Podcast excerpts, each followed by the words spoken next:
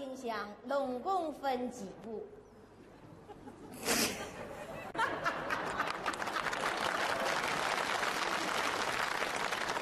三步。第一步，把冰箱门打开；第二步，把大象装进去；第三步，把冰箱门带上。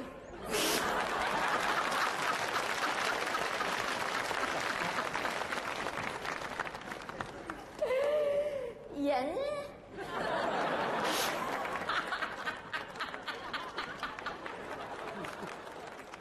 各位好，欢迎收听今天的《世界无限大》，我是李福姐。我是大兵，不是博士。OK，明老师先给我们来一句台词。有人花钱吃喝，有人花钱点歌，有人花钱按摩，有人花钱美容，今儿有人花钱陪我唠唠嗑，今儿我接个好活儿，有人花钱找我陪人唠嗑，陪我唠唠嗑。对，叮咚，谁呀？张惠妹。OK，我们欢迎张惠妹啊！今天我们聊一个什么话题呢？今天我们聊张惠妹，今天我们聊张惠妹，今天我们聊春晚张惠妹。我们聊张惠妹的扮演者。好，由于那个最近吧，就是嗯、呃这个人以一个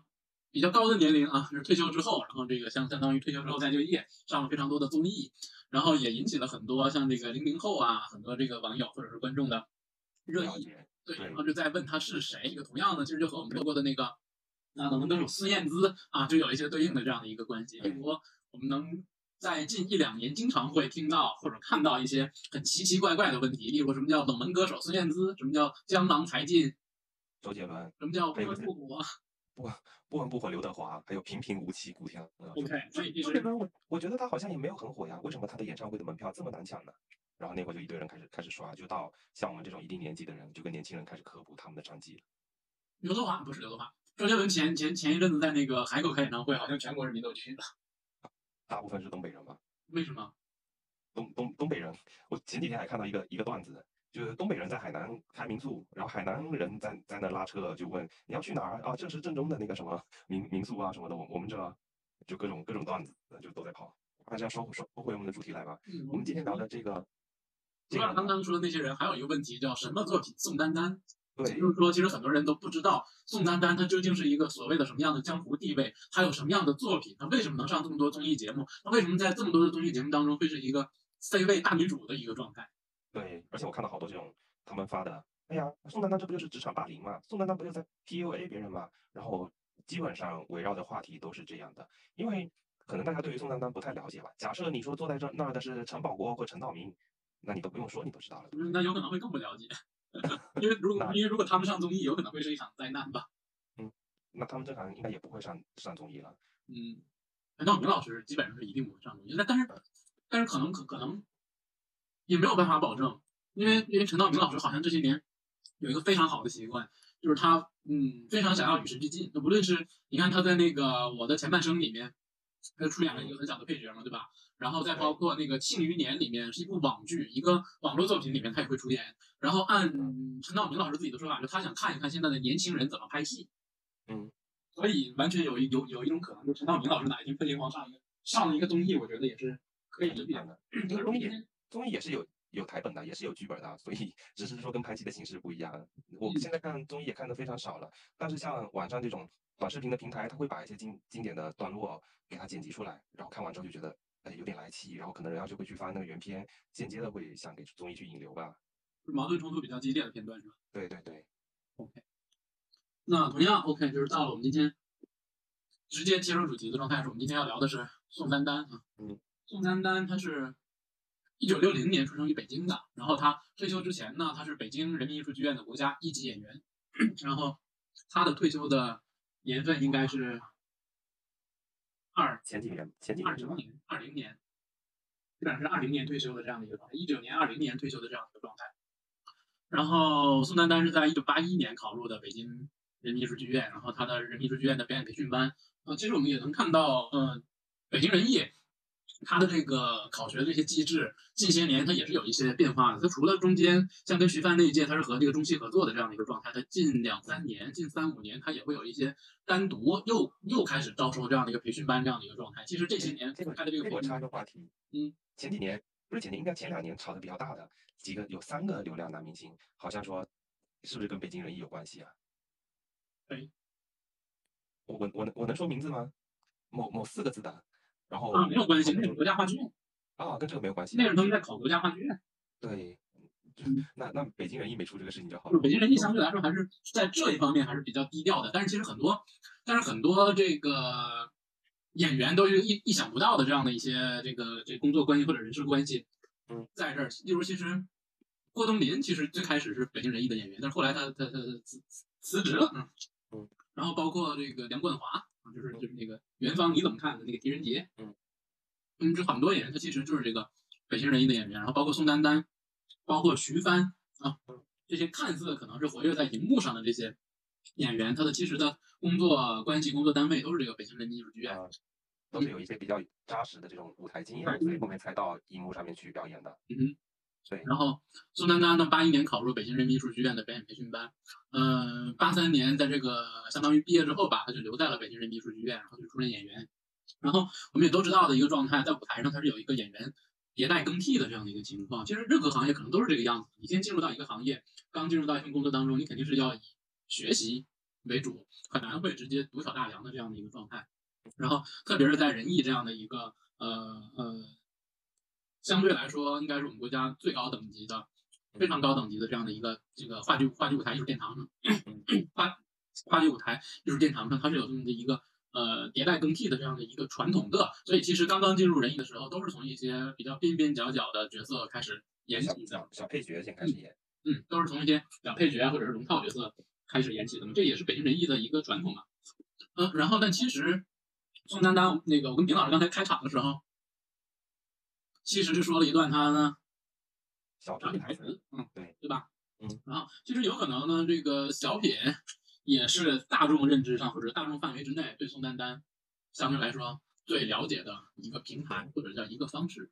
毕竟像话剧的话，我们现在讲就比较小众了。其实你你说提到小品也好，或者是上了荧幕也好，我能想到再往前的一个人就是赵丽蓉了。嗯她最早你看话剧的形式，我们以前传统戏剧，也就是我们所谓现在年轻人可能更替完之后，当时的年轻人更替完之后看的话剧，然后再到后面有了电视的出现、电影的出现，再搬到大荧幕上。其实回过头去看赵丽蓉，其实也是一样的。很多当时的一些演员，他们更多是在有比较丰富的舞台经验，有了丰富的舞台经验之后，后续再随着这种一些新的媒介、新的这种形式出来之后，他们再转到不同的平台，包括像何赛飞啊什么，也都是这个样子的。都是曲艺和戏曲演员嘛。对对，所嗯以他们都有一些比较比较扎实的这种表演的经验跟舞台的功底，然后再再转到一些这种大众的媒体上被大家所熟知。这个也是传播方式和传播媒介的更迭改变带来的吧。对对对，然后我们接下来，呃，先回顾一下宋丹丹在春晚的或者是在晚会舞台上的她的一些作品吧。因为其实我们今天想把想把整个这个主题呢定为叫宋丹丹都有什么样的作品，我们可以通过一个比较全方位的平台来回顾一下宋丹丹这些年走过的这一些艺术道路。我们先来说宋丹丹在小品舞台上的作品，其实最早的现在能够找到或者是被大众认知的是懒汉相亲嘛，这个是一九八九年在这个央视春晚上的一个小品，也是宋丹丹相对来说非常经典化的一个。对，非常出圈的一个一一一个一个作毕品。淑芬，女，二十九岁，至今未婚。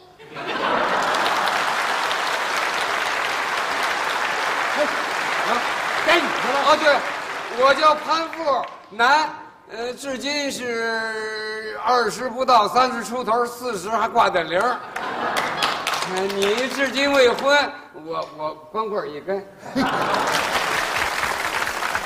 我们潘夫这两年干的可不错呀！你看，这那电视，啊，对对，呃，不不不，那个那边有沙发，那个你看这屋子怎么样啊？嗯，这屋子里头的光线可是够暗的。俺是黑点儿。哎，不是，他计划好了，啊明年给你盖三间大瓦房。啊真的吗？哎啊，对对，带带玻璃窗的。哎，没错没错，村长，我哪有料啊？那院里不有砖吗？那是留着垒猪圈呢。嗨，式沙发，俺可头回见着你。嗯，那个新式儿的，呃新潮嘛。城里买的不？啊，两毛七。哎，两毛七，那个两毛七就买几个钉子，对对，这他自个儿做的。啊，那他设计真，的吗？哎，我施工。那个电视机是多大屏呢？啊，二十四寸大鞋盒子。小品的话，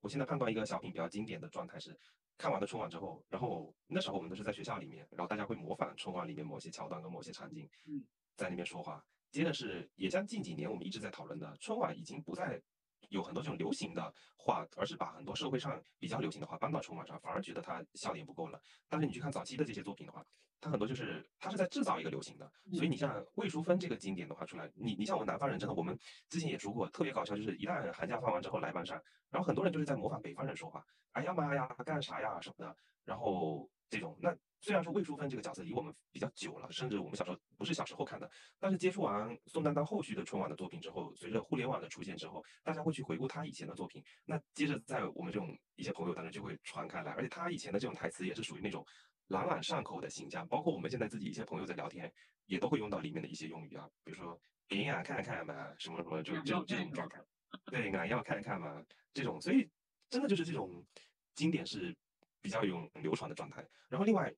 从它整个剧本跟整个题材的角度来说，哈，这个我们往后聊下去的话，其实能发现早期的很多它反映的也都是当下的社会热点。就现在反映的这种社会热点，可能信息太多了，或者是互联网太发达了，每天大家看的信息特别多，反而觉得不痛不痒。但是以前的话，你看像那个《男孩相亲》就讲大龄未婚男女青年的问题啊，然后再到后面我们肯定会聊到像什么《超生游击队》啊等等的，就是讲的是这种。呃，计划生育啊，少生优生的问题，还有像那个那个小木匠讲的是城市跟农村两个观念的问题，然后以及像钟点工，然后奥运火炬手啊等等，它这个都是围绕着一个比较大的这种话题跟格局来说，反而切入点会非常的小，非常的准确。对，切入点非常准确，然后我们每个人看完之后其实是有共鸣的，并不像现在就是那种笑料，完全是为了搞笑而搞笑，然后感觉就是不痛不痒的状态，看完就乐呵乐呵就结束了。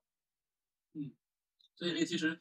呃，一九八九年他首登央视春晚的这个《蓝色相亲》，呃，合作演员演那个村长的，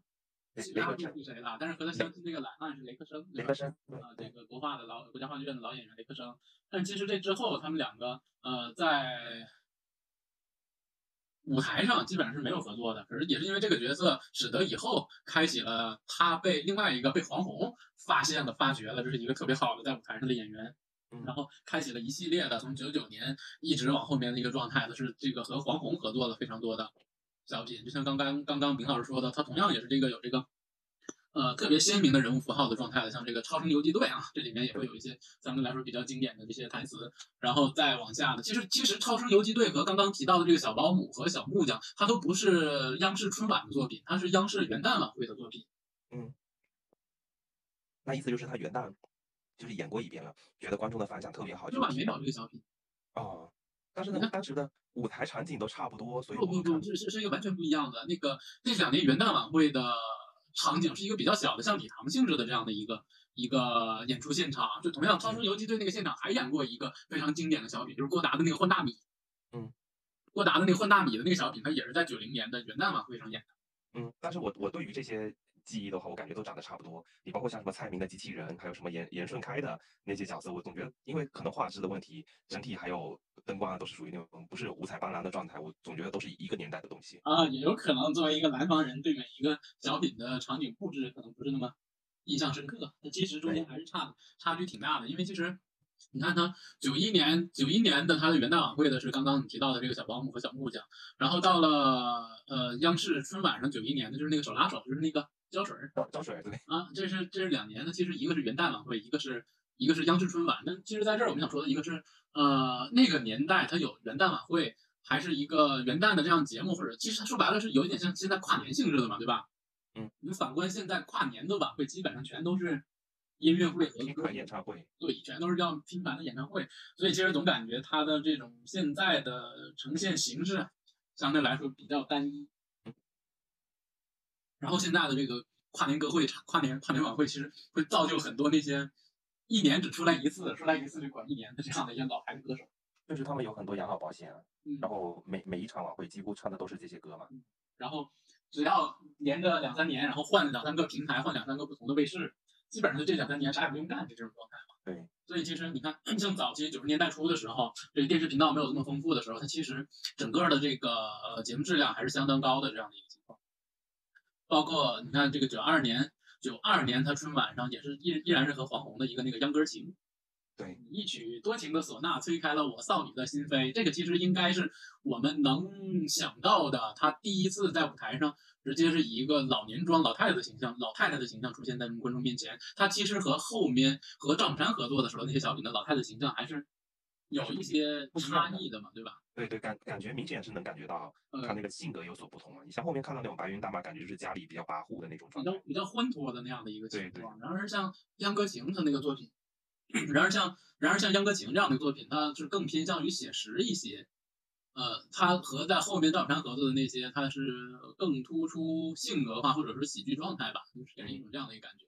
而且像那个压歌琴这种节目，包括还有以前还有像那种红高粱模特队这个阶段的这种小品，给我的感觉就是，除了那个演之后，它还有那种表演的成分跟唱的成分，以及像那个潘长江的那个过河，就是呃都会有一一两首这种歌曲在那里面。但是到后面的这种一些小品的出现，它有的是要强行插入一些这种民间呐、什么二人二人转啊什么东西，反而感觉就很违和。你像秧歌行，你一说哎扭扭秧歌，然后这个是北方呃西北西北的一个这种民间的民俗啊或者活动，然后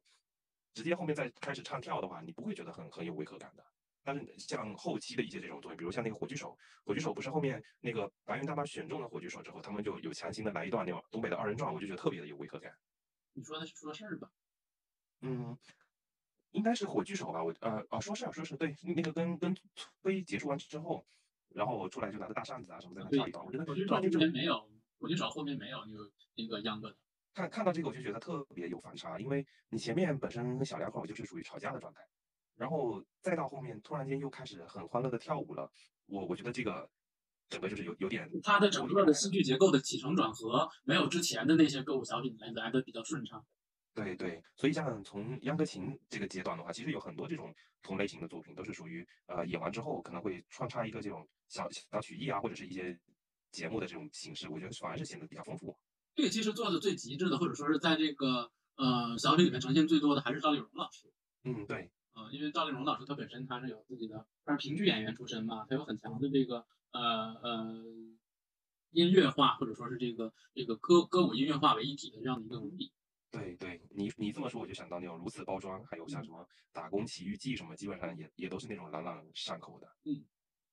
那这个是他早期呃在春晚上合作的一个对象是黄宏，他一直到其实一直到九二年之后，他一直到九八年才又上的春晚。九八年上的春晚和黄宏的《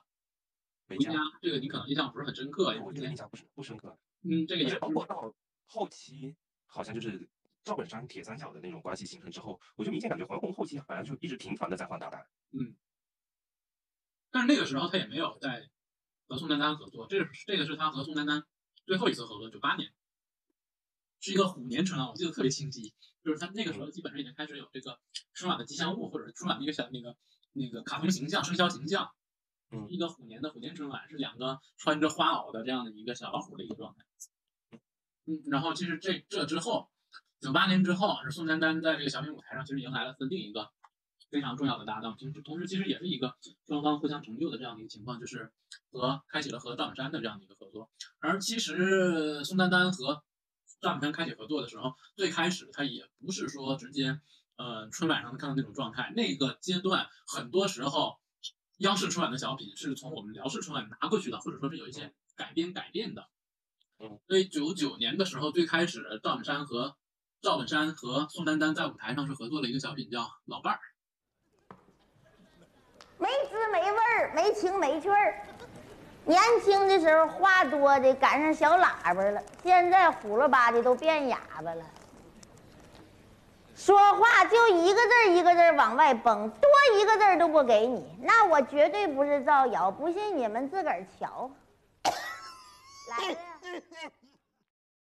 其实我们看到刚才这个宋丹丹这个形象呢，也和前面说到，她无论是跟秧歌琴啊，还是一些别的别的这个呃中老年女性的形象，它是有差异的。嗯然后也基本上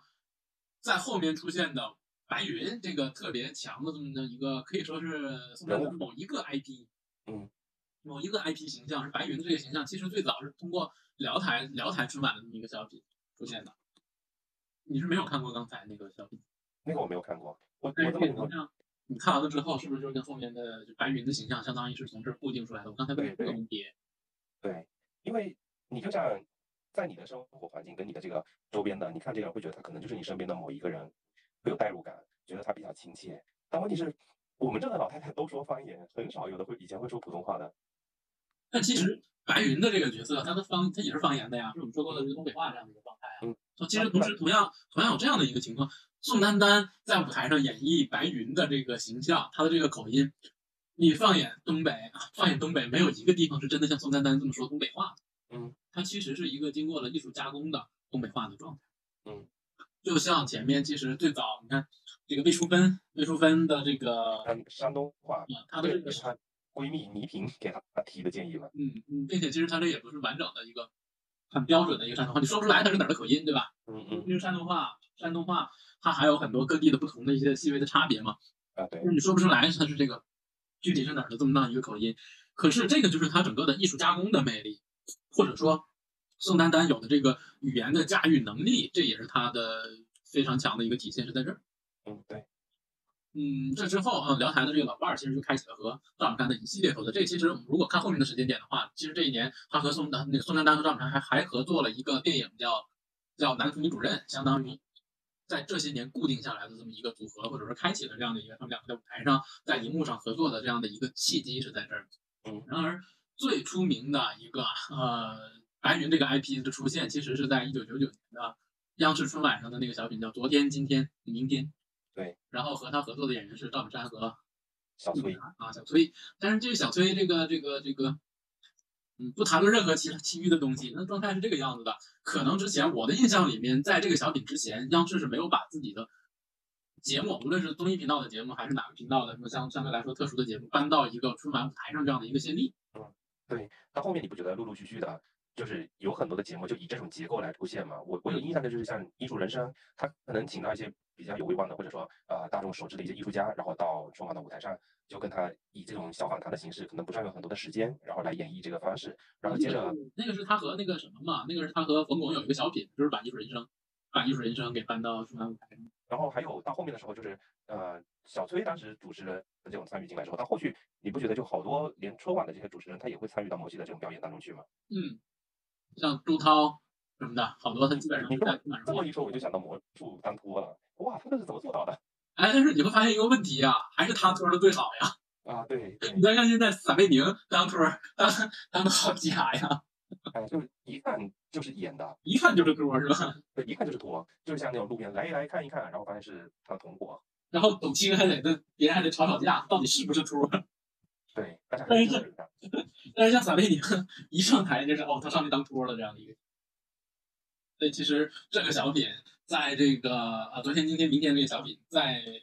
对晚会，至少是央视央视春晚的它的舞台形式上，其实做了一个非常大的一个突破。包括其实这个由于这个小品它不是孙女儿当年的《实话实说》这个节目搬上搬上舞台的嘛，然后《实话实说》那个节目现场是有乐队的嘛，它其实和是照搬或者是学习国外的那种现场的脱口秀的一个形式嘛，脱口秀采访的这样一个形式嘛。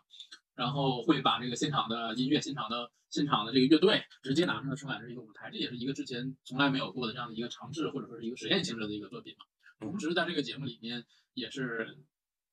白云这个 IP 确立了下来，在之后很多很多，刚才丁老师说的这个这个这个，从小学一直到什么公司的年会，很多在模仿老太太的时候，基本上全都是宋丹丹的这种一个红色的针织帽的这样的一个形象，一个黑的满头的形象上。甚至说话或者是性格跟人物这种，你像他那种走路那种螺圈腿的这种嗯状态，都会模仿模仿他这种，都有他这种表演痕迹在。除了白云的这个形象，包括其实的和黑土，还有没有能想到别的像成为一个现象级的一种晚会就会出现的？好像就很少了。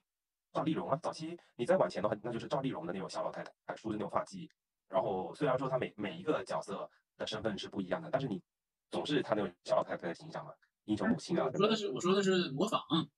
嗯，会有公司年会有模仿赵丽蓉吗？嗯，早期有吧，现在到后面就是宋丹丹，接着蔡明啊，蔡明或者赵本山这种小老头的这种形象，因对那是白云和黑土嘛。这些道具会比较好好买到，然后接着你穿上去不会觉得特别的有违和感，你不是那种什么扮演清宫格格呀，或者是其他的稀奇古怪的那种，要花很大的代价，反而人家身上有包袱会放不开。那我的印象里，其实还是宋丹丹的这个白云的这个形象，在无论是从这个小朋友嗯模模模仿秀的角度，模仿秀的角度，我觉得还是白云的这个角色能是在前列，对，会会比较深入人心的。并且好像看似也更好模仿，或者说白了，它的传传播度会更高。而且你像昨天、今天、明天，他这个台词也写的非常好，就是朗朗上口的状态，然后人家模仿的话也也容易背得下来。他这个整个台本中间也像我们现在所谓的京剧特别多，那这个还就那这个就又会涉及到之前说的东北话的魅力。这个我觉得不是东北话的魅力的问题，这个我觉得是从整个文本角度出发的问题。那这就是东北话的一个思维逻辑方式啊，像逗壳子、逗闷子，你一句我一句，这样你你来我往的状态。不是你比如说改革开放吹进门，中国春风吹满地，中国人民真争气。齐心协力跨世纪，一场大水没咋地，然后就是他有这种比较能够成段儿的这种，让人感觉像一个诗一样朗朗上口。就是打油诗。对对对，我说的是这个意思。其实九九年的这个昨天、今天、明天是确立了这个白云这个 IP 之后，两千年的时候，它其实并没有重复或者叫复刻这个呃这个这个角色这个 IP。两千年的小品呢叫钟点工，然后它其实是又回到了之前是两个人在舞台上这个小品这样的一个状态。嗯，然后经典台词，美国美国著名影歌星的麦当娜抹杀我抹杀了，麦当娜麦当娜麦当娜不认识，她妹妹你肯定认识的。麦当劳对吧？你要你要问我谁呀？麦当劳是我的名字，谁呀？麦当劳呗。啊，吃过是吧？对，而且这里面也也麦当劳不是脑死亡吗？没有，这个好像是谣言。哦，好。对，然后这个阶段，我我觉得春晚它也也从很多的台词里面带出了很多当时比较当红的明星啊，比如说叮咚谁呀？张惠妹。叮咚谁呀？刘德华。就是一开始一开始说的这些台词，是吧？对对。那这个小品的话，当初关注的就是这种从农村搬到城市里面的，像一些空巢老人，很多小孩觉得好像我只要给了钱，请请了个保姆啊等等之类的，老人的晚年生活就觉得照顾得很好了。但是他关注的就是很多老年人到城市里面生活，他心灵感觉比较空虚，或者是比较寂寞寂寞的这种这种状态。其实又回到我们前面说的，就很多当初的这种小品都能反映到我们自己所涉及到的这种一些社会社会当中常见的一些问题。嗯，他更关注了，其实现到现在都一个不过时的一个话题，就是呃老年人或者其实每一个人他的心理需求这样的一个问题。因为其实现在越来越多的都在说一个什么，就是都已经现在已经进入到不只是一个空巢老人的问题了，就很多独居青年的一个状态，就是空巢空巢青年的这样的一个状态。对，所以大家，所以大家，这这些年播客的火热，我觉得和这个也是有关系的吧。因为其实，其实呃有一个状态是，如果我之前的那个情况就是，如果我自己干什么，我需要一个声音的话，我还是会觉得像说话的这种东西，再说白了就是广播，多少会有一些交流感。但如果听歌的话，它是一个单方面的接收信息而已。而且你你的歌曲的曲风不同，你听一两首我觉得还好，但是你听的久了之后，这个歌曲就有点像白噪音一样的。嗯。但是像你播一个广播，或者是放，但你放电视剧的话，你总觉得有的时候时不时会打断你，会看一下这个场景。你听一些播客，或者是放一些广播，你就像好像有个朋友在边上，或者是你在一个咖啡馆里，可能旁边桌有人在聊天，你偶尔还能听听他们讲的是什么样的话。有人花钱点歌，有人花钱美容，有人花钱按摩。今儿我雇个好活儿，有人花钱雇我陪人唠嗑呢。哎呀，儿子说给我找个人儿，九点钟到位。这地方拐弯抹角的，这才找对。叮咚，谁呀？是我大哥。哎呀妈，这小声挺甜呐，含糖量挺高啊，最起码四个加号。我的妈呀，这小声音，小老太太呀！别客气，叫大妹子就行，叫妈干啥呀？我们看到这个两千年小品，它的这个小品反映的这个内核也好啊，或者说是它的这个中心也好啊，其实是一直是关注到现在，关注到当下，依然是一个可以拿来被讨论的一个话题。其实这个有可能也就是一个作品的经典性和永恒性的所在。对。但是其实你看，并且是很多段子的流传二二三十年的情况，就是把大象关冰箱里总共分几步？嗯，分分三步。哎，我不记得，我不记得。我不记得这个，这个是这个是这个小品原创的段子吗？呃，应该是吧，我好像之前也也没有听过。那会不是很流行这种脑筋急转弯啊？啊，但是其实好多再往后很多东西我们就比较难分辨了啊，因为现在很多在舞台上说的东西都是在网络的梗、网络的段子，这其实也是很多人在吐槽蔡明很多小品的一个槽点。啊，对，就就把一些人家可能听听过的，然后继续再搬到网络上面去，再再炒。但是我觉得这个也不能说是是蔡明小品或者蔡明团队的一个问题，因为如果其实其他的很多呃演员或者说是这个团队，他一直能坚持在舞台上，能像蔡明这样坚持那么多年的话，我觉得他们到后期他们的创作也多少会趋向于这种状态的。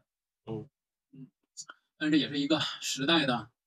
时代的印记，时代的痕痕迹吧。然后其实我们再往下能看到、能感受到的是，之后就有五年宋丹丹就没有上春晚了，从嗯从二一年、二一、二二，啊不是二一，零一、零二、零三、零四、零五这五年是没有出现在春晚的舞台上的。嗯然后这五年其实赵本山是开启了他另外一个状态，就是和高秀敏和范伟嗯，就卖卖拐啊什么那那些的他，们这个铁三角的这样的一个状态。在之前，应该是那个赵本山和宋丹丹合作之前，赵本山上了很多次春晚，他的搭档是不固定的，他的或者说他的核心搭档是不固定的。嗯，然后和宋丹丹在一起之后，确定了，特别是他确立了这个这个白云和黑土这个 IP 形象之后，再往后沿用了很多年。然后他和高秀敏和范伟的这个铁三角的这个形象，这个 IP 也沿用了很多年，基本上就是从零一年到零五年这样的一个情况嘛。嗯，对然，后再之后，宋丹丹再次回到春晚的舞台上的时候，就依然还是和赵本山，赵本赵本山合作，嗯，然后和赵本山合作的状态呢，就是零六年他的这个小品说事儿，其实是复刻了最开始九九年的时候这个实话实说，那个时候崔永元的节目也有了一些变化叫叫就叫说事儿好像，叫小崔说事，小崔说事儿，对，叫小崔小崔说事，但其实那个时候其实能感受到的是，他节目的模式是没有变化的，但是他整个的影响力就不如当年了，就不如实话实说那一年了。所以其实再看说事儿这个小品，嗯，就完全进入了另一个状态。它其实按我的理念理解来说，它这个时候呃春晚的小品已经进入到了一个人保戏的阶段，嗯，也就是说用一些比较。成熟到成功的演员来把这个不太完善的剧本给它撑起来，是这样的一个状态。对啊，你像昨天、今天、明天，他那会儿就是属于一个创造嘛。你你从音乐音音乐的角度上面来说，也是某个歌手他创造了哪些曲风，或者是呃引领了哪些曲风。但是随着这个市场的反响会比较好，或者让大家已经有一个成功的经验，他后面就不会再去开拓做一些新的创新和一些新的作品，那就沿用之前比较成功的案例或者成功的结构，然后再把这些东西再装到一块儿去，一个新的这种本子来呈现出来。嗯所以其实说事儿就是刚才你提到的那个呃演完了，或者其实看似看似是没有解决一些什么事情，但是人人们记住的是他们两个这个在演完小品之后来了一段二人转二人，对转，我觉得很很很违和啊，就是你前面夫妻俩已经是属于那种吵得不可开交，互相之间已经有分歧的这种状态，突然间又和好了，哎，你让我们怀念一下我们美好的过去还是啥？就你有你有个秧歌，我我觉得不能说服我。嗯，这个时候赵本山有他自己的考量，他其实那个时候就已经开始将一些二人转的东西想要做一个推广性质的，所以他才加上这些。嗯，啊，就是他有了一定的呃艺术把控能力，然后想要植入一些东西的时候，他已经可可以开始做这个东西了。然后其实之后从零六、零七、零八，就零八年也是这个宋丹丹最后一次在春晚上演小品的形式出现嘛。但是再之后，再之后他是上春晚唱过开场歌曲的，就不是说他在创造角色、创造角色演小品这样的一个性质了。呃，零六、零七、零八这三年，其实他整个的形象还都是白云的这个 IP，嗯但其实这三年的反响就都不那么好了。再换句话说是，如果不是宋丹丹演的话，这个小品有可能都他的关注都垮度对垮掉了，对，因为这种这种很难演。你像那种大部分的小品啊，它都是有点像情景剧的模式，说白了就是有故事有情节，对，然后大家还有很多不同的道具啊，等等，把这个比如一家人吃饭，然后还有像我们经常吐槽的那种春节植入的广告啊，回家看爸妈，然后包饺子，对，都都有一些手头上是有一些事情来做的，你就不会觉得这个这个人物在台上特别的干嘛，就是嗯好像手足无措的那种那种状态。但是你像赵本山跟宋丹丹，他是完全靠着两个人把这事情成了。中间不是还有发生过一个事故，就是赵本山上台之后，那个道具忘记带了嘛？呃，那个就是零六年的说事儿，对，忘忘记忘记带了，忘记带完之后，趁着那个宋丹丹跟小崔在说话的间隙，他假装找东西，然后下台把那个道具包再给他拎拎上来，这种救场，这种其实如果如果是后续他没有救场的话，或者是这个处理的不巧妙，就是重大的这种演出事故。嗯，他其实是那个什么的，他那个那个庆幸的是那个包他们拿到拿到上场口后场了，如对果拿到化妆间的话，那就是已经彻底无法拯拯救的这样的一个情况了，并且还是赵本山比较早的发现了没拿这个包，如果真正是演到坐到那儿了的话，他就很难再下去拿这个包。对，嗯所以哎，这这个这个东西想一想就觉得后背发凉。嗯嗯，好像好像，听起来好像是你在和他演，不是我我我在跟他演，因为共情能力不要这么强。也也也不是说共情能力，就是说，呃，你也知道，我有的时候从从事这行的也会遇到说一些这种跟演出相关的事情。突发情哇，如果出真的我我我看到这个时候，其实我是属于那种头皮发麻的状态。假设说，如果是我遇到这种事情，天呐，真的太可怕了。嗯哼。对，但是这也是他的舞台经验来决定的嘛。让他在在央视的这个大舞台上啊，他这个能有特别强的一个立立足之地，然后能和他合作的演员基本上都是在这个春晚舞台上的顶级演员，并且是有一个多少甚至有一点像争抢他的性质，这也是他的，这也是他的能力的肯定嘛。对，嗯，后后面后面要塞徒弟的时候，那些我也就看得少。嗯，这个也是应该是火炬手之后，火炬手之后，宋丹丹就是表现出了非常大的一个创作压力。但是他，我觉得他自己也是能感受到的，因为他已经连着三年演着同样的这个小，演着演着同样的这个这个这个角色，只不过是进行不同的事情。我觉得是在他的创作上，他也相当于陷入了一个疲惫的阶段嘛。然后，并且之前有那种这个忘带东西的这样的一个情况，他就不想再合作了，或者说不啊不是不是不想再合作，不想再承受那么大的压力了嘛，应该大概是这样的一个情况。嗯，小品基本上就回顾到这儿了。我觉得很多人不了解或者不知道或者忘记宋丹丹有这些作品的时候，一定是有一些多样化的因素的。例如很多小品现在是版权在央视，所以在在地方频道是没有播的那么多，或者说是已经完全不能播了。这些东西很多东西在版权版权一个划分的情况之下，地方频道的那些，呃，你有没有看过那种就是专门就是播相声小品节目的那种？做做成做成动画片吗？还是呃，不光是动画片，就是放历年的历年的经典的小品。合集啊？这个有对？对，那我们辽宁台有一个特别，这就是这个叫叫叫啥来着？叫叫什么？天呐，这个时间太久了，这个记不得了。就是有这样的合集的这样的每天都在播的节目，但是现在近几年之后，因为他们这些小品的版权都是在央视，然后地方台你是没有办法随时随随随地时地方台往往会会把这些东西它放在那种非黄金时期，呃，你就基本上五比如说你看点到六点，对，五点到六点或者六六点到七点，然后有的时候早晨嘛，起床如果没有去上课要要偷看电视啊什么的，基本上放的都是这些东西。嗯，所以其实嗯、多方面因素的影响吧，是很多人电视都不开了，所以就更不知道曾经宋丹丹在舞台上创造过这么多优秀的经典的小品作品。对对，加上现在你看都去刷这种短视频也好，然后各种段子也看多了，大家其实对于这个幽默的这个阈值，我觉得也越来越高了。所以看完呀，这不好笑，这个没有没有意思，或者是怎么样？因为当时的这种受众跟收视群体还是比较比较单一的。嗯，那我们小品基本上就聊到这里。但是我们要接着往下说的一个事情就是话剧舞台上，呃，最开始提到的宋丹丹，她就是这个呃北京人艺的演员嘛，然后非常非常相对来说，相对相对小品来说，一个非常正经的一个状态，就是舞台演出啊，就是话剧的演出。然后其实为什么小品说小品锻炼人，或者是小品是一个话剧演员所必须的这样的一个基本功功底呢？就是因为其实小品它最开始对于在表演体系来讲，其实小品它有一个更广义的概念嘛，更广义的概念它其实就是微小、微小、短小的艺术作品，任何艺术作品它都可以称作为小品的啊。然后，但是在表演领域呢，它这个小品其实是演员的表演片段的练习啊，是怎么样快速进入角色，怎么样快速讲明白一个事情。然而把这个在物理长度上不断给它拉长，就会出现独幕剧、多幕剧这样的一些状态嘛。然后整个到话剧舞台上，从一九二八年这个剧作家、戏剧家洪深从美国回来之后，把这个话剧这个词定名，一直到现在已经快一百年的时间了。当然，这之前李叔同啊，这个欧阳予倩啊，他们这个从日本带来话剧这个形式。呃，也现在应该是已经过了一百年了，过了一百年的时间。然后刚刚提到的宋丹丹的她的工作单位北京人民艺术剧院，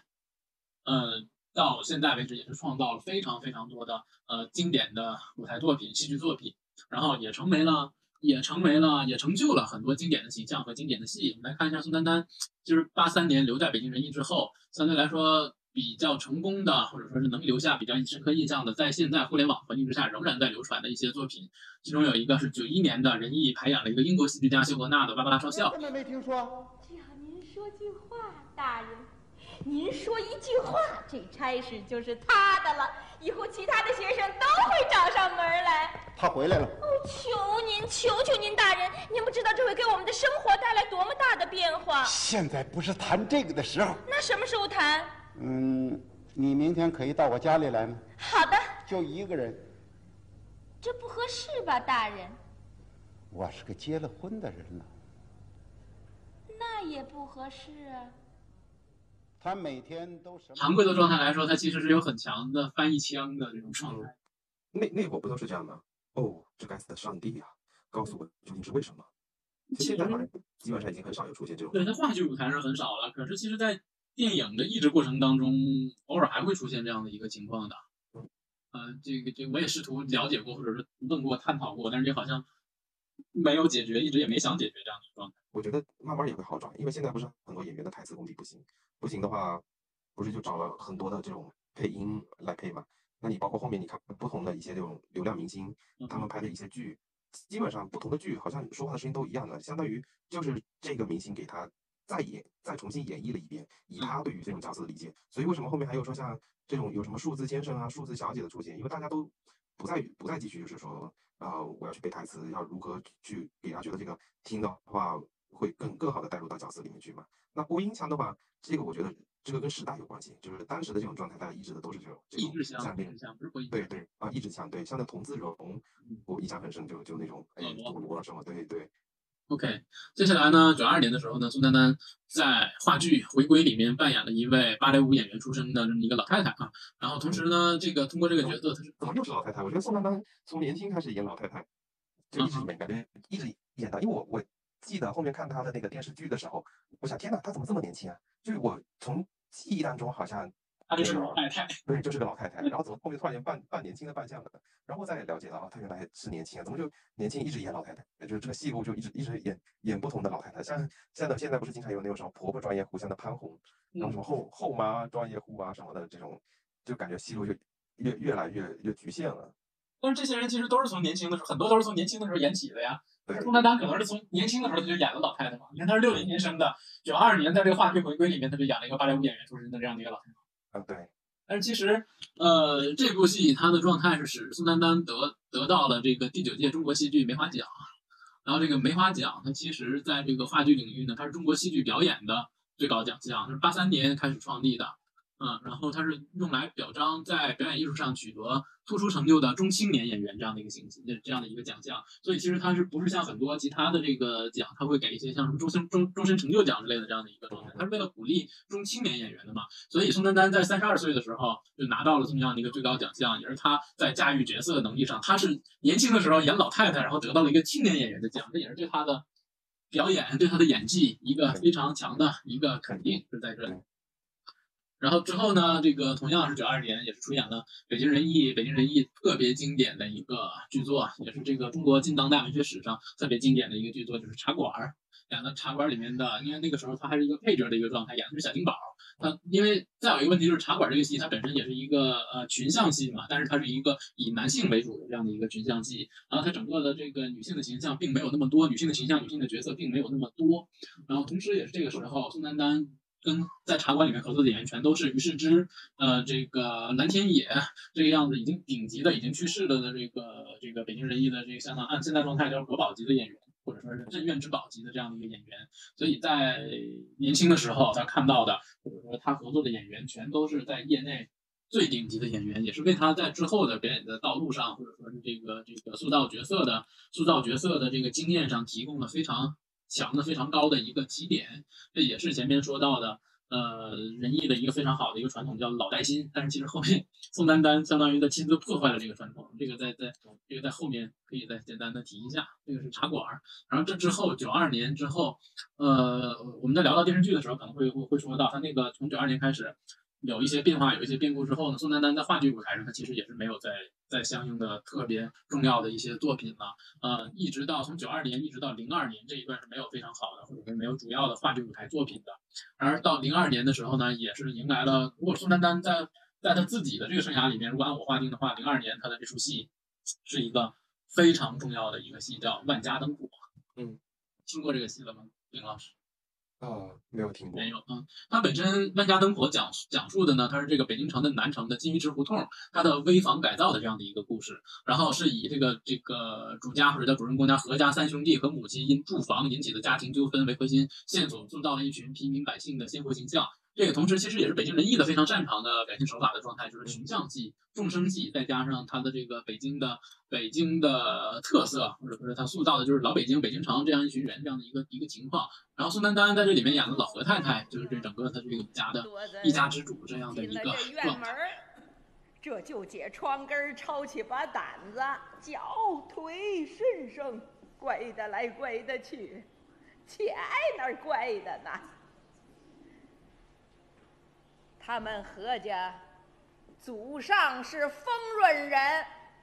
我十六岁生就嫁到何家，转年冬天我生了老大，这底下一溜七个，最后影儿就落下这四个。我三十九岁生，他爸爸就走了。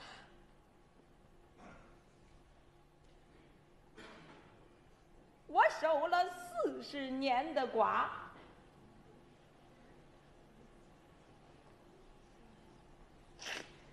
最难受的时候哎，就是他爸爸走那阵儿，临死前落下话了，告让给送回老家去，哪儿那么容易呀？你男人死了，何家破败了，你一寡妇带着一堆孩子，人都是势利眼。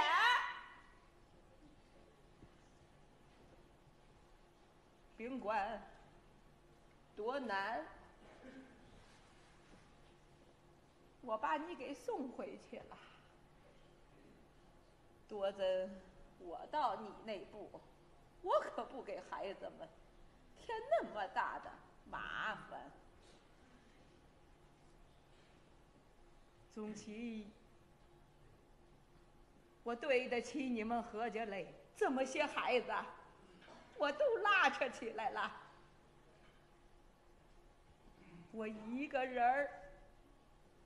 都把他们培养成人了。你呀，你这招着着要带我走呢，没住上新房。我哪儿也不去。你刚刚听到的这片段呢，就是宋丹丹在《温家灯火》里面的一段独白，也是她最经典的这样的一段独白。嗯嗯，这段独白其实是在很多人的这个评论当中，它是可以放到教教材里面，是一个教科书级的这样的一个状态。而且你看到他这个作品呢，呈现的年份，呈现的年份，这个零二年。那嗯，你可能想到的是，这个零二年，它其实已经开始了。像九九年、两千年的时候，是一个在舞台上，在舞台上，或者是在这个大众视野当中，是白云的这个形象，或者说是这个老太太这个形象，已经开始深入人心了。所以，当他如果回到这个这个话剧舞台上的时候，他再演这样的一个老太太，如果换做别人，非常容易出戏的，对对吧？就会觉得，OK，他在舞台上演的这个老太太，会不会和白云的形象有一些重叠或者是重复？对，然后显然就是看到。就觉得很好笑啊，或者是呃，就不好带入到角色里面去了嘛。而这一段这个非常独特的这个这个这个独白这个戏份，也是在成为了一个在互联网上传播的过程当中，也是一个经典的这样的一个形象。然后我们也能同时看到很多有一些呃呃具体的也不知道他是在干嘛，有可能是有一些这个这个这个选秀或者是做一些别的这样的一个宣传的活动，在选演员的时候啊，有人用宋丹丹的这一段独白。底下就会很多人评论，就说说这个人不是在演，这个人台词说的倒是挺好的，但是他不是在塑造这个角色，他是在他是在演宋丹丹。啊，对，你像那个他他在演，不在演小燕子，他是在演的谁？嗯，他不是在演某一个角色，他是在演某一个演员。这个也是对某个演员在塑造这个角色上的一个非常大的肯定。你像李晟在，你看就像林老师刚才说的，你看李晟在演《新还珠格格》的时候，就会有人说他在故意瞪大眼睛啊，怎么怎么样形象，他没有在塑造小燕子这个角色，他是在塑造另一个演员的角色。对对，嗯，然后这个是万家灯火，呃，成为了宋丹丹在的话剧舞台上，相当于这之前的很多戏或者是很多这个角色，虽然是她是女女主或者是已经拿到非常高的奖项，但是她其实这个剧本和这个角色并没有引起多大的反响，或者是留下一个时代的印印记。可是宋丹丹开始的这个万家灯火，她直接就留下了一个非常大的一个印记，这样的一个状状况。同时，这个是一个非常大规模的演出，这个戏在零二年的时候演了一百场。演出了一百场，获得了国家国家舞台艺术精品工程的这样的一个奖项，然后同样也是凭借这个何老太这个角色拿到了中国话剧的最高奖项金狮奖的表演奖，啊，也是又拿到了一个在他在他话剧生涯里面对宋丹丹对这个角色非常肯定的这样的一个奖项。想不想看看？看什么？回去自己补补课吧，就是看一些东西，非常好看。可以啊，你刚刚我说看什么的时候，我脑袋一冒出看什么？看疗效。对，可可见当时的这些影响力真的很大。OK，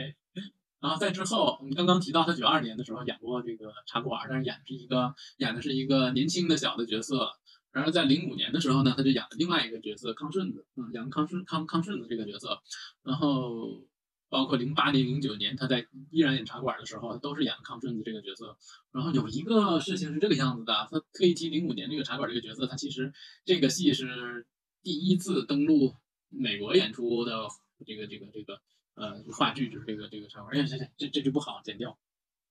海外演出，啊！海外演出，海外演出是这个茶馆这个戏，我觉得这个宋丹丹这个角色并没有那么重要吧，他在这个戏里面，或者说其实换谁演都行，但是他这个登陆海外演出用了宋丹丹，相当于是宋丹丹在整个的华人世界。华人圈子里面是有这样的一个地位，所以才会用它演出。这是这是这是个人的一个个人的猜想，嗯，具体的就是因为通过小品，通过春晚，大家都认识他嘛，你你肯定就想，哎，宋丹丹演的这部剧那是什么？我们透过他的这个个人，然后再去那个引到他的要演的这个剧目，其实也是间接他能够砍票房，或者说能够引起大众的关注嘛。如果你用了其他的新人演员，或者是一些陌生你没有见过的演员，那你可能大家的关注度就少了很多。嗯这可能和整个的票房啊什么的都会有一些相应的这样的一个关系。因为其实提到这宋丹丹在话剧舞台的地位，话剧舞台上所谓的什么话剧女王这样的一个形象或者身份，其实是不止宋丹丹一个人的啊。你其实呃国画的演员，国画的演员冯宪珍，你是不是都没听说过？嗯，继续。但是这冯宪珍其实可以是成为话剧女王这样的一个状态的，因为冯宪珍和那冯宪珍在舞台上的这个很多形象也是相对来说非常经典的一个状态的，她没有。那么获得大众的熟悉，就是因为他这么多年一直在话剧舞台上生根，嗯，生根发芽，深深深耕深耕，所以所以他在这个大众的知名度上是没有那么高的这样的一个情况。然后包括北京人艺的龚丽君啊，这些都是非常优秀的舞台上的女演员、话剧演员，但是都没有像宋丹丹这样有着如此高的知名度这样的一个情况。之后，零六年。一个拿了毛奖的作品《白鹿原》，嗯，然后我当时觉得吧，就是这个北京人艺排《白鹿原》这个本子，其实是有非常大的冒着风险的，因为之前的很多作品啊，无论是茶馆啊，这个万家灯火呀，然后这些其实都是在北京嘛，一个剧团或者一个剧院，它是要具备自己的演出领域或者是演出范畴的。对，你当时看《白鹿原》，他的创作背景本身就是跟你的北京是没有嗯多大的关系的。嗯你如果说演的话，就反而说感觉不接地气，或者是有一点点，如果你找的不是对于这种西安或者陕西的这些西北方面的东西比较了解的话，那你可能就觉得好像他们不够接地气，或者有点像闭门造车的这种样子，其实不讨不太讨好观众。所以，所以，所以《白鹿原》拍的时候，林兆华导演就把那个谁找了，把郭达找来了，嗯，把郭达找来，相当于那个这个这个出演演出，然后相当于相当于这个在没有自己合适的演员情况之下，请了外援这样的一个情况。然后呢，其实如果是真正纵观这个呃导演手段或者是舞台表现手段的时候，嗯，林兆华导演他为了塑造刚刚丙老师说的这个舞台氛围，他找了很多陕北秦腔的老艺人来做一些开场和中间的串场，用秦腔把整个戏串起来的。但是其实相对于真正了解、知晓这个呃对演出风格、对这个剧院背景熟悉的，还是陕西人民艺术剧院，像拿捏这样的《白鹿原》这样的作品，还是比较驾轻就熟的。所以其实陕西人艺这几年有一个非常残酷的。或者是非常直接的现实，就是陕西人艺这两年靠着《白鹿原》这个那个那个那个叫什么来着？嗯，也是陕西的那个路遥的那个叫什么来着？天呐，啊，平凡的世界，平凡的世界，陕西人艺靠着《白鹿原》和《平凡的世界》，基本上在撑着整个剧院剧院剧团的运运营。他这些年是在全国巡巡演的就是这两部作品。然后陕西人艺在做《白鹿原》这个作品的时候呢，会更符合对这个作品的拿捏把握，甚至他们在宣传的时候说的也是。也是这个是最符合原著利益和得到作者肯定的这个版本的白鹿原比。较原生态。你刚才说的时候，我就在想，我们这有，然后我们这的剧院就是都在做四不像。那你一开，我我以前也去看过，就他的题外话，你一开现在这种短视频或者什么都会搜到一些广告，哎呀，九十让宫崎骏，然后什么，你再看一下，哎，其实根本不是他们的团队来演出，根本不是他们的那个人来演出。然后我当时去看了一场，我就是被骗了嘛。也不能说被骗，就是被忽忽悠了，就卖点忽悠了。进去之后看，到，原来是 IP IP 授权嘛，都是对，然后大屏幕上面播的是相关的动画作品，嗯然后大屏幕以外的其实是本地的那个乐队他们在做的里面的 OST 跟伴奏啊，就这种。然后现这个十年前在炒，现在还在炒。对，现在还在做这些东西。对，就可见这个真的还是。我觉得这个是和这个创作的创作能力的匮乏是相关的吧？嗯，对，创作创新能力的匮乏是相关的吧？然后其实呃，到这儿为什么特意提这个呢？因为宋丹丹在这个《北京人艺》这个版本的这个《白鹿原》里面，她演了田小娥。嗯，演了田小娥这个角色，她同样在这《白鹿原》里面，她也不是一个贯穿头尾的这样的一个角色嘛。她在中间，在中间就已经在话剧舞台上，她其实戏份就更少了。原著里面就没有那么多，在话剧舞台上，她的戏份她就更少了。然后这儿有一个比较特殊的一个导演手段，就是田小娥死了之后，有一个回魂的那一场戏嘛，跟在陆四儿身上回魂的那一场戏嘛。呃，其实这个时候林兆华处理的就没有陕西人艺处理的要好，当然这也跟时效性有关系了，因为因为因为因为北京人艺这个拍的版本比较早嘛，零六年的。然后在舞台上处理的时候呢，就是呃用了直接田小娥回魂之后，那个男演员在台上扭扭捏捏的做的做的女性的形象，或者是田小娥的身姿身段在舞台上进行表演，然后由演田小娥的那个女演员，当然这个版本这或者是那个这一年的是宋丹丹演的，是用这个女演员用田小娥的声音在后面配音，相当于是做了一个双簧，嗯，男演员在前面演，女演员在在台后说话。相当于做了一个回魂附身的这样的一个状态，但是陕西人艺在处理的时候呢，他是让这个田小娥的这个演员，就是这个田小娥这个角色和被附体的、被回魂的这个陆三儿都在舞台上的，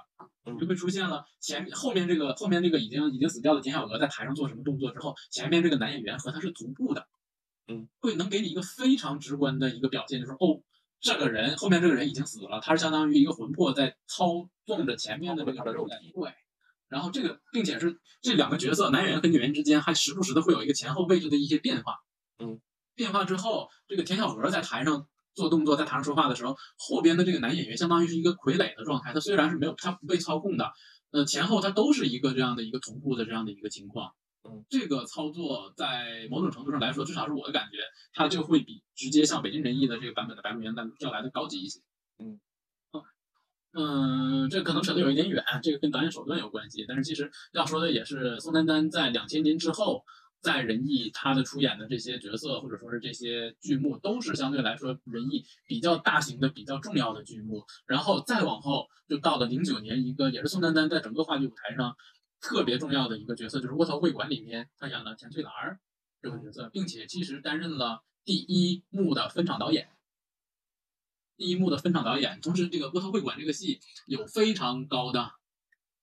话剧史上的，或者是近现代话剧史、当代话剧史上的地位，已经是一个非常高的这样的一个情况了。嗯，因为，呃，也算是北京人自己在夸吧。这个这个刘恒的编剧嘛，嗯，这个没有他们自己演员的排演过程当中都能感受到，都说到的是很多年没有看到这么好的、这么优秀的一个本子了。但如果我推荐你的话，如果在沃特会馆和万家灯火这两个本那个一定要看一个的话，一定是要看沃特会馆的。但是我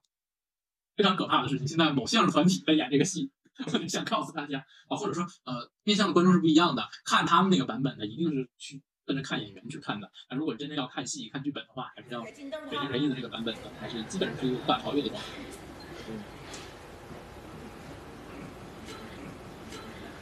您也回屋取去吧。哈利路亚！嘿，阿弥陀佛！关老爷圣明。我说，嗯，您属王八的，咬人不带撒嘴的。你废话，我一撒嘴，他不得叼着我鼻子？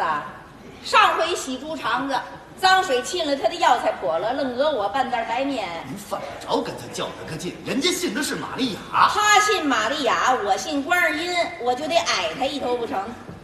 他脊梁后头有耶稣戳着，我屁股后头坐着弥勒佛呢，谁怕谁呀？嗨嗨嗨嗨，你掏够了没有啊？不够，你们两口子一份，你闺女两口子一份了。你掏着硬着了吗？洗洗肠子。我们刚刚听到的这个片段呢，其实就是《窝头会馆》这个第一幕的里面的一段情节。呃，语言风格上和他这个台词的这个把控上，我们能感受到非常强烈的喜剧因素。我的个人的认知的观点呢，就是其实这和宋丹丹在前面在舞台上有着这么多年的喜剧小品的舞台经验是有非常强烈的关系的。然后，并且这个窝头会馆它的第一幕的戏，其实在气氛上和这个活跃程度上，相对于后面还是比较生活化，并且具备喜剧因素的，也特别适合宋丹丹去呈现。还有一个非常关键的点就在于一九年十月份的时候呢，窝头会馆举办在十一期间国庆期间举办了连着举办了好多场的十周年纪念演出，国德会馆十周年，同时呃也是宋丹丹相当于从剧院退休，因为她两二零二零年会退休嘛，是宋丹丹相当于零九年到一九年，她基本上也没有在剧院演一些别的戏。然后他回来演这个戏是做了一个告别舞台的演出，告别话剧舞台的这样演出。然后那个时候我们也能看到，或者有一些相关的一些报道，宋丹丹说的就是嗯一个告别舞台这样的一个性质。他说他要退休了这样的一个情况，嗯，然后很多人也都知道他要退休的这样的一个情况。嗯，他以这样的一个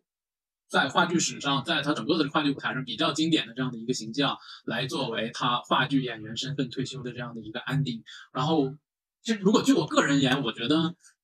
这可能对每一个人，相对于来说，同样的事情，对于每一个人，在自己的职业生涯上画下一个完美的句号，这是一个非常难得的这样的一个情况。对对，你不要说一个画下一个句号了，有的人可能在一家公司做一年半载的就跳槽了，甚至换不同的行业了。你一个行业能做一辈子就已经是很难的事情了，你更何况在结束之后还能就是把自己的经典的角色再重新演一遍道别，大家可能以这这个来认识你或者熟知，那你最后再以这个方式来结束，我觉得也是一个比较好的好的结尾了。嗯嗯，那以上呢，其实你看，我们回顾了宋丹丹的在舞台上的她的这艺术艺术生命。然后，其实今天主要现在先讲的就是小品和舞台剧、话剧。对。呃，为什么把这两个放在一起讲呢？因为他们两个其实可能更多的是有现场表演的一个性质放在里面的。然后我们下一期呢，可能再要谈一下。宋丹丹在荧幕上，无论是大荧幕上还是这个这个小荧幕上，一直到现在近那个一直到现在当下，说引起比较多的广泛的讨论的是在互联网上一些综艺的性质的呃宋丹丹的表现也好啊，演出也好。然后今天的节目，今天的或者叫上半期大概就是这个情况啊。然后如果您对我们接下来的感兴趣的话，我们接下来要聊一聊宋丹丹在电视剧、在电影、在综艺上面的一些表现。然后欢迎大家点击订阅我们的节目，我们节目现在已经在小宇宙。QQ 音乐、苹果播客，然后甚至是喜马拉雅。喜马拉雅实在是不想提了，不行，哪天把喜马拉雅撤下来了。可以啊，可以啊。嗯，来吧，就是已经基本上登录了非常多的平台，然后你还可以通过小红书搜索到我们的节目。如果您有任何想要听的、想要聊的，也可以参与到我们的节目当中，通过小红书或者是通过各个平台的留言系统、留言功能来和我们联系，来收听我们的世界无限大。好的，感谢您的收听，我们。猪肠子掉在地上不爱了，我这肠子我得让它掉我自个儿肚子里不是？您甭客气，您就告诉我，这膏药沾上土磕了怎么使啊？它给谁使啊？谁腰疼给谁使啊？这不是铺腰的吗？啊，我们拿出去给人使，干嘛呀你？再硌着人家，人家不给钱也就罢了，万一人家讹我们一道，我们找谁讲理去？找我呀？您让我们那孙子找我来，您让他讹我来，谁怕谁呀？想他妈变着法儿的讹我，他老喽！哼，没您那么捡便宜话的啊！谁讹谁了？爱谁谁，谁他妈讹我，我抽谁！您把那膏药递给我，我呼他腚眼子，我呼死臭丫头！不容，咱少说两句。姐，您也少说两句。闭嘴！往后不许你叫这人姐。别介，管我叫妈，我还不乐意呢。说两句。为什么有彩蛋？为什么有彩蛋？什么彩蛋？我狗叫了。嗯，那我们这期的节目就必须得分上下两期了，因为如果一集的话讲要讲的非常久，肯定我我们现在计划是分为两期来做，就上半集的话讲的是宋丹丹跟小品相关的内容，然后下半集就是围绕着话剧跟她的一些影视戏剧方面的角度来说。上半集小品和话剧。嗯，可以，我我们是时间来定。是这段剪掉。嗯，我们是时间来定吧。你是我们剪这段剪掉。啊，剪吧剪吧。你在在一个作品或者春晚表演完之后，也是这两年我们经常讨论的。咔咔咔咔咔，OK。林老师看完或者林老师听完刚才那个片段，有什么想说的？嗯。哎，我给你一个话茬，你接着往下说。你嗯什么？你听不清我说话吗？你你不是卡了吗？卡了，我不是问问题的吗？那我还再说一遍啊。林老师看听完刚才的那个话题，有什么要说的吗？我需要这么假说吗？不行，重来。我不是刚刚已经接下去说了吗？你怎么又打断我呢？刚才叠话了。要不为啥你是听不着我说话吗？我是想问你这个呢。没有，你放完之后声音突然间变小了。好，我现在又放完了，我不说话了，直接开始说吧。三二一，你别激动呀。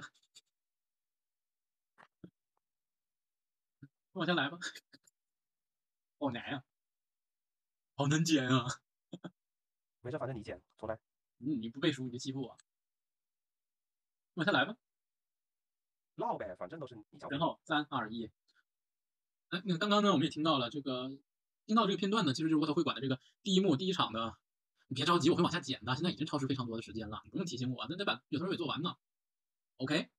你可以说话，我剪掉了是。啊，你继续说，我就提醒你一下，我在说的时候你不继续提醒我吗？你着急干什么？你说别的事，你别着急。